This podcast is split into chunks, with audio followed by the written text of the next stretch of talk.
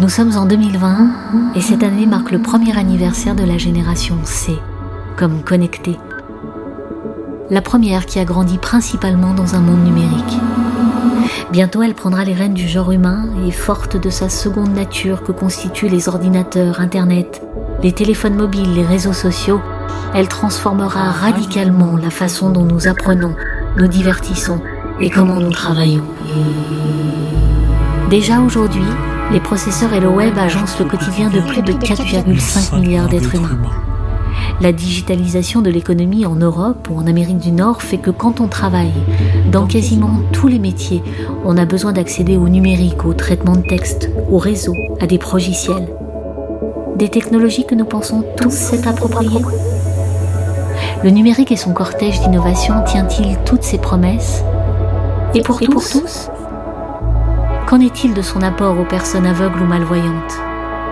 Comme pour l'ensemble de la société, le numérique a aussi bouleversé et plutôt positivement le quotidien des personnes handicapées de la vue.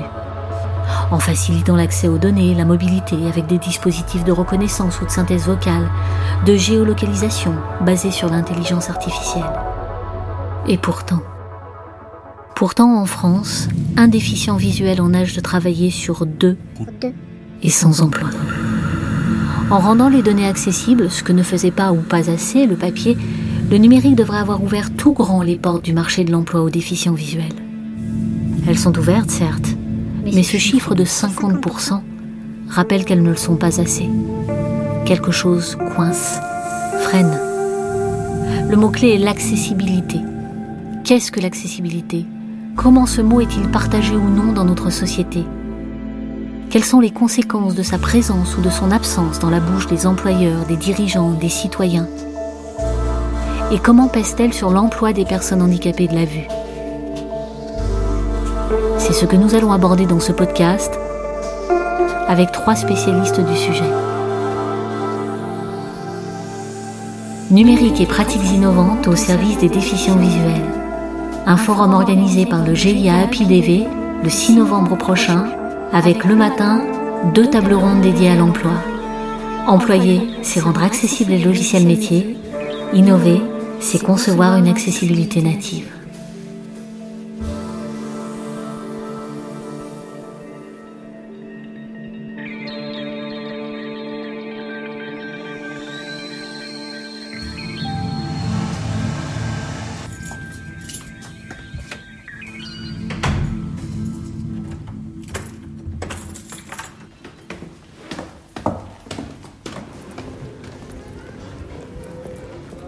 Ce matin, nous sommes partis voir Harmonie Altigné, une spécialiste de l'accessibilité numérique. Elle a publié un ouvrage référent sur la question et elle a fondé Coena, une entreprise spécialisée en accessibilité numérique pour l'inclusion des personnes handicapées. Les locaux sont à Sanois dans le Val d'Oise, d'où notre voyage en train. Alors avant qu'on arrive, l'accessibilité numérique déjà, qu'est-ce que c'est? Pour résumer, c'est la mise à disposition de tout le monde des ressources numériques qui que nous soyons et quel que soit l'endroit où nous sommes. C'est valable pour le web, la télé, la radio, les téléphones mobiles et les systèmes et réseaux privés ou professionnels. Il faut savoir que l'Europe reconnaît l'accessibilité numérique comme une obligation citoyenne. Et ce qui est intéressant, c'est qu'en novembre 2000, elle a publié une directive qui, dans le cadre de l'emploi des personnes handicapées, impose aux entreprises d'aménager le poste de travail en fonction du handicap en adaptant les équipements si nécessaire.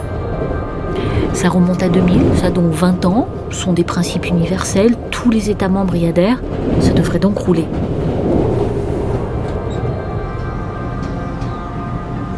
Nous sommes arrivés à Sanois. On va poser la question à Harmonie. Bonjour Harmonie, en matière d'accessibilité numérique, on en est où? On est euh, vraiment pas très loin. Au niveau international, il y a une étude euh, qui est menée par l'association WebM, qui veut dire Web Accessibility in Mind, une association américaine, sur un million de sites web parmi les sites web les plus vus au monde. Il y a 98% de ces sites web qui ont des non-conformités d'accessibilité. Sachant qu'on est sur des audits automatiques, qu'on peut tester euh, environ 30% des critères, ce qui veut dire que si on faisait un audit complet, je pense qu'on sera à 100%. Voilà où on en est. Pourtant, les besoins sont là. Selon Fernando Pinto da Silva, un Français sur cinq aurait besoin d'avoir de l'accessibilité numérique dans les produits qu'il utilise. Fernando est vice-président du Conseil consultatif des personnes handicapées. Il est en charge de l'animation de la commission Accessibilité, Conception universelle et numérique. Il travaille depuis longtemps sur ces questions. Il doit savoir, lui, quel est l'écueil sur lequel se fracassent toutes les bonnes intentions autour de l'accessibilité des sites web. On l'appelle en visio. Le problème, c'est d'arriver à faire prendre conscience aux donneurs d'ordre que c'est bien le numérique qui traverse aujourd'hui notre société et qui doit, quel que soit le domaine, être conçu de façon nativement accessible. Donc malheureusement, au moment où je vous parle, il y a encore énormément de choses à faire pour que le web public, le web privé soit accessible et ça va plus loin et c'est l'objet de votre podcast pour que même les outils utilisés en, en emploi par les déficients visuels soient eux-mêmes accessibles. Pendant notre entretien, Fernando nous a donné un autre chiffre, édifiant. Sur les 250 démarches administratives que les Français peuvent effectuer en ligne, seuls 13% sont accessibles aux déficients visuels. Mais bon, il a fait allusion au logiciel métier, ce que les salariés, agents, entrepreneurs utilisent tous les jours dans leur travail. Est-ce que là aussi ça coince? On va poser la question à Jacques Bédet. Il est administrateur du GIA PIDV, il connaît bien la question. Pendant 20 ans, il a exercé son métier de cadre dirigeant d'un grand groupe industriel international avec une vision de plus en plus réduite. Malvoyant, puis malvoyant profond, puis enfin quasiment aveugle. Lui saura nous dire ce qu'il en est dans ce domaine précis. Si on reprend un peu l'historique des systèmes utilisés dans l'emploi, Word, Excel, Outlook est aujourd'hui parfaitement accessible. Pour les logiciels métiers, on est encore assez loin. Sur les, les gros systèmes, ERP, les CRM, il y a certains modules qui ont été programmés, qui fonctionnent. Par contre, encore quelquefois, on ne sait pas bien pourquoi ça fonctionne, quelquefois ça ne fonctionne pas. Donc il y a encore un gros travail d'analyse. À quoi est-ce lié? À des questions de coût? Développer au départ un système accessible, ça ne vaut pas plus cher qu'un système non accessible. C'est très marginal. Et donc, c'est fondamentalement une question de formation, de culture et de motivation. La formation peut manquer, pourquoi pas? Mais la culture et la motivation, la prise de conscience chez les développeurs en général, hein, elle est très lente pour une bonne et simple raison, c'est que l'accessibilité numérique, elle est au mieux évoquée très très rapidement lors d'un cursus. J'ai bien dit au mieux parce qu'en réalité, la plupart du temps, elle n'est pas du tout abordée lors des cursus de formation, que ce soit euh, en formation initiale, en formation continue ou lorsqu'on est en reconversion, par exemple. Que ce soit les développeurs, les décideurs, les donneurs d'ordre, il est euh, totalement inimaginable d'envisager une personne déficiente visuelle sur un poste numérique. Simplement parce qu'elles n'ont pas conscience qu'en fait c'est faisable. Ça paraît euh, étrange de le dire en 2020, mais c'est une réalité. Et pourtant là, nous discutons avec Fernando Pinto da Silva qui est aveugle via une application numérique, celle qui a été utilisée par de nombreuses personnes pendant le confinement. Qu'est-ce qu'on peut faire pour renverser cette réalité? Il faut peut-être changer d'approche. En France, on a une vision médicale du handicap encore. Quand on voit la Handitech, quand on voit tout ce qui est financé, euh, c'est toujours de la compensation du handicap. Normalement, on est dans une autre vision qui est la vision sociale du handicap, où c'est à l'environnement de se rendre accessible. Et donc, c'est aux personnes qui conçoivent ces services de penser qu'ils ne les conçoivent pas pour les personnes valides, mais pour une société euh, qui est diverse. Quelles actions engager alors? Essayer le militantisme hein, pour forcer la main des décideurs? On a des exemples à l'étranger. Pour qu'un livre scolaire au Brésil figure au programme de l'éducation euh, fédérale, il faut que ce livre dispose d'une version accessible.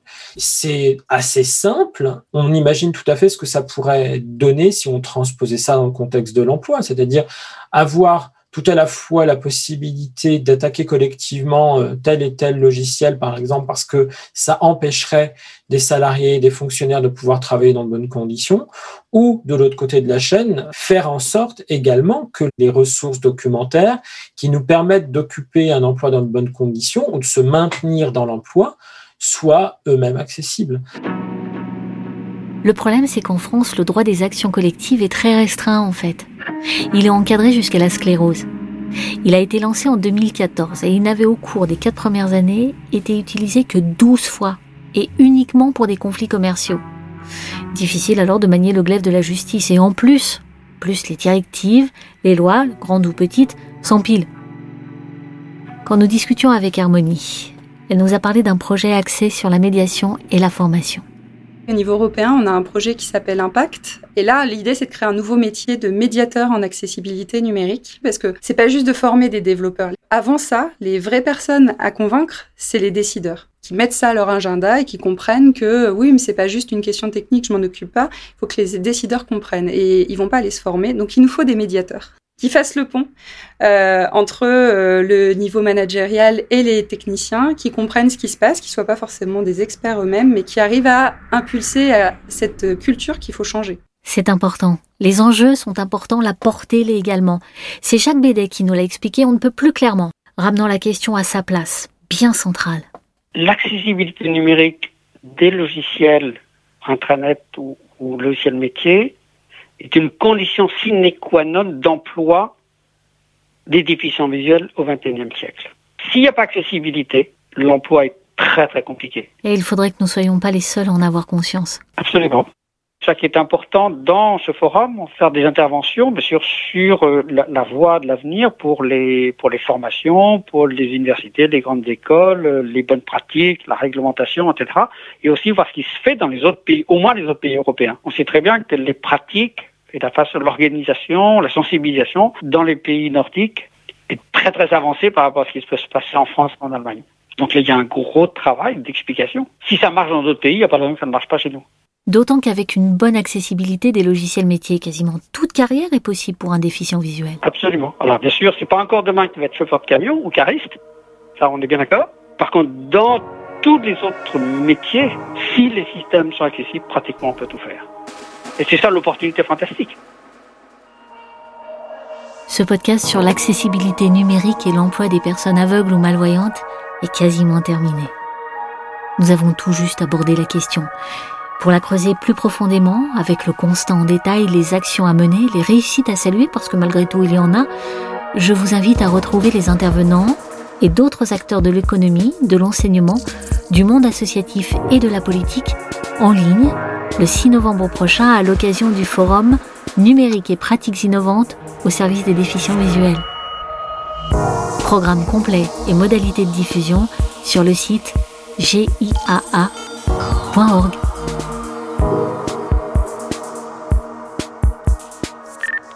Veuillez laisser votre message après le signal sonore. Un podcast produit par le GIAA APIDV avec le soutien de la FAF, de l'AGFIP et d'Accenture. Réalisé par Stéphane Poisson, écrit par Stéphanie Zocola.